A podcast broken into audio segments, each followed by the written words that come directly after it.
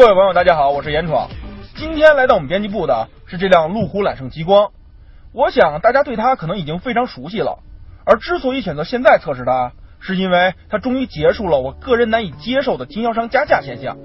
所以现在我可以非常坦然的为大家进行一个全面的测试。要说路虎揽胜极光最大的特点，当然就是卖相了。可以说它是一个不折不扣的偶像派选手。与概念车 LRX 几乎完全一致的量产形象，让极光显得比眼下的主流车型都要前卫了十年。在北京城区里开，这极光经常让路边的行人扭头相望，扭动的幅度之大，完全达到了治疗颈椎的效果。这也算是造福人民群众了。不过，当我们开到一些偏远的地方的时候，好像人们对这车没什么兴趣了。所以，如果是想衣锦还乡的朋友，恐怕还得选个块头再大点的车，才能唬住父老乡亲们。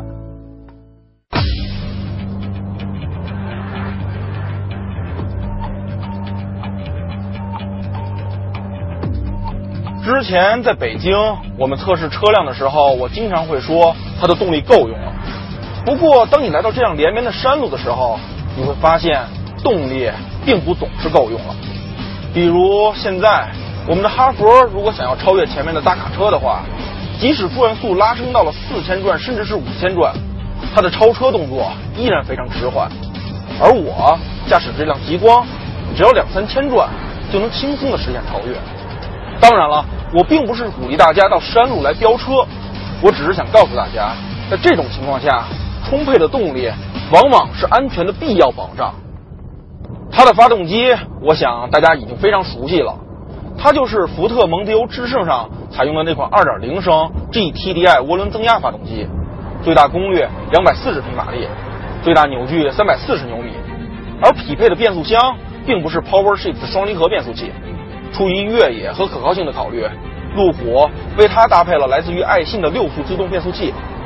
这台变速箱的表现嘛，我觉得用手动模式最能说明问题。现在我以 D 档在行驶，但是，一旦我拨动拨片，它的降档非常的迅速，而且换挡也非常的平顺。既然换到了手动模式，那么我有必要把全地形反馈系统调整到动态模式。这个时候，最明显的变化就是它的仪表盘会变成红色，同时方向也明显变得更沉，而电磁减震悬挂也将它的支撑力调得更加硬朗。这时候在山路上驾驶。它的乐趣真的是非常到位。要知道，动态驾驶模式之前只在揽胜运动版上出现过，可见路虎对于极光在铺装路面上的操控性能真的是非常看重。它的转向的指向性非常清晰，响应速度也足够灵敏。虽然跟 Q5 相比少了那么一丝质感，跟 X3 相比，它的清晰度也略逊一筹，但这样的转向在城市 SUV 中。绝对算得上是上乘，它悬挂的表现则要超越了轻量车。你能够清楚地感受到车轮和地面的交流，在弯道中它的支撑足够硬朗，让我在驾驶时真的是充满信心。而我觉得更为难得的是，它在保证了足够的驾驶乐趣的同时，还留有很好的舒适性，这让我非常满意。不过，在享受到如此驾驶乐趣的同时，你也要付出一定的代价。那就是它的燃油经济性。按理说，它的车重并不重，而且采用的是一台小排量涡轮增压发动机。这台发动机在福特蒙迪欧致胜上，它的油耗表现就让我比较满意。但不知道为什么，到了极光上，它的变化却这么大。例如，我们从北京到这里三四百公里的路程，一般的时速都是在七八十左右，它的油耗居然超过了十三升。而根据我们在城市里的驾驶经验，它的油耗要达到十七、十八个左右。不过我觉得这也可以理解，因为大多数买它的人或许都不太在乎油耗，毕竟它的名字叫做揽胜极光。你要是开个揽胜，没有十几、二十几的油耗，你都不好意思跟人打招呼。我可以肯定的说，这辆路虎揽胜极光在山路上的操控表现。肯定会超越绝大多数人的预期，它完全不是悬挂忽悠、转向模糊的 SUV 作风。小巧的身段有着羚羊一般的灵活性，动力储备也是没有任何问题。不过，当他回到城市中，好像反而有点水土不服了。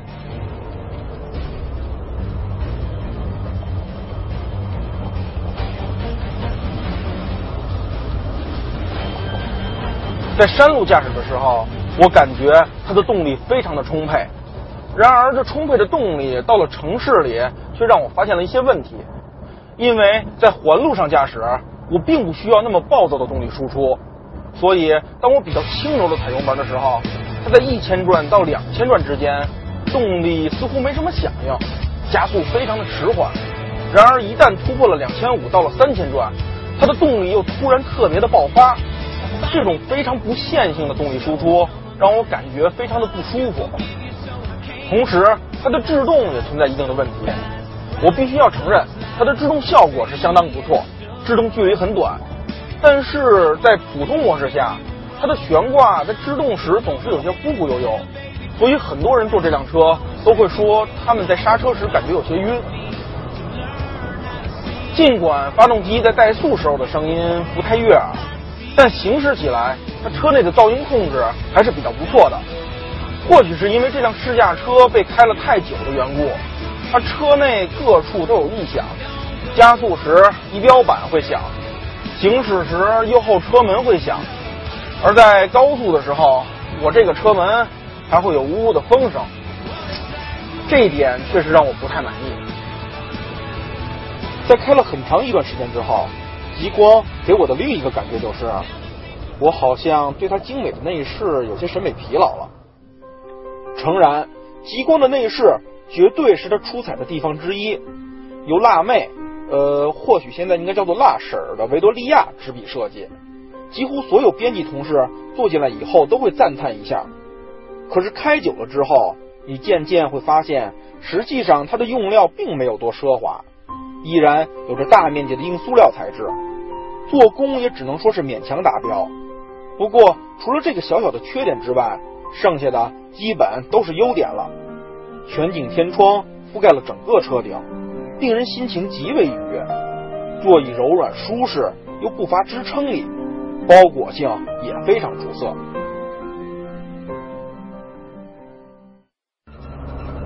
我不知道是不是维多利亚女士对于极光座椅的包裹性太有自信了。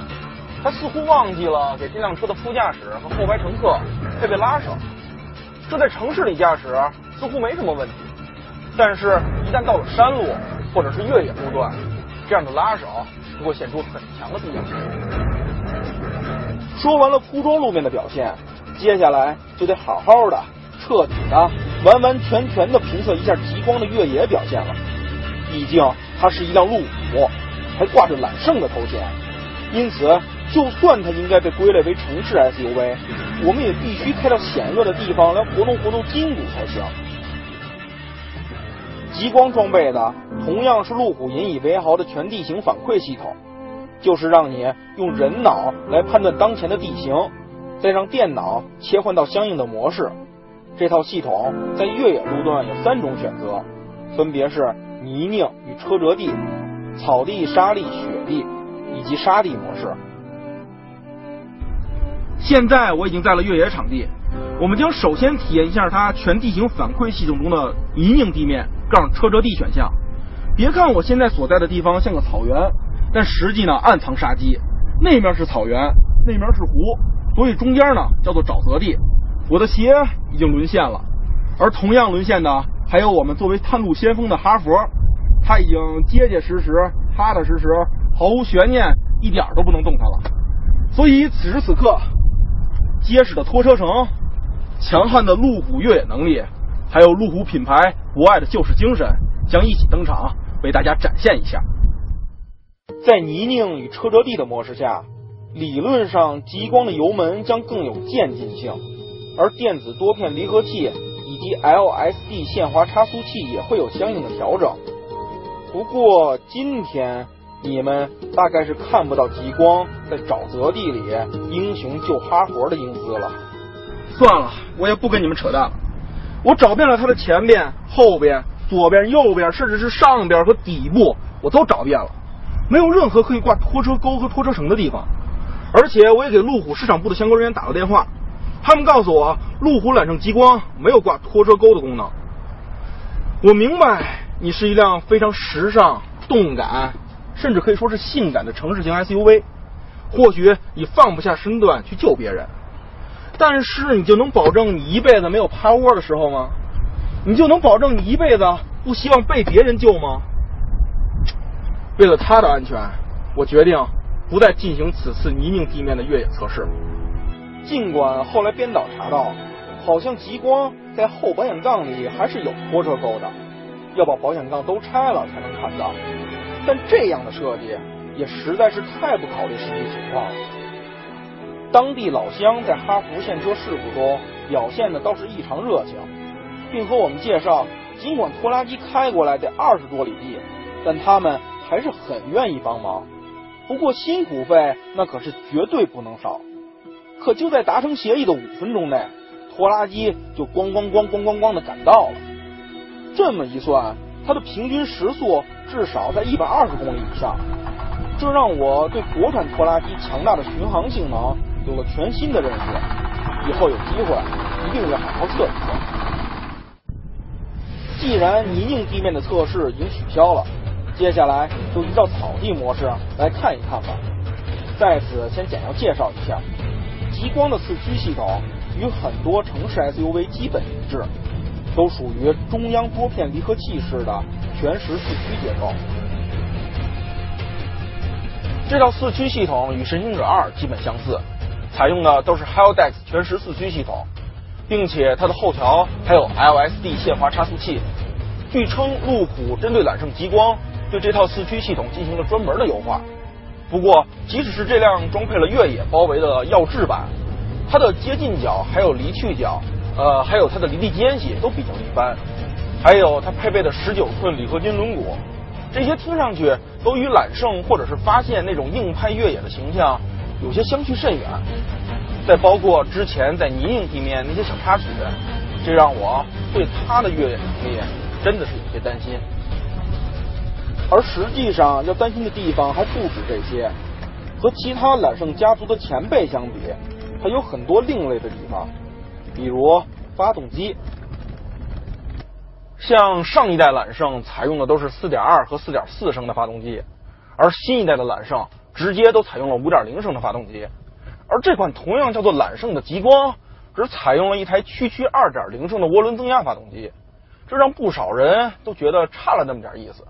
他们会怀疑这样一款发动机是否能够适应越野的需要。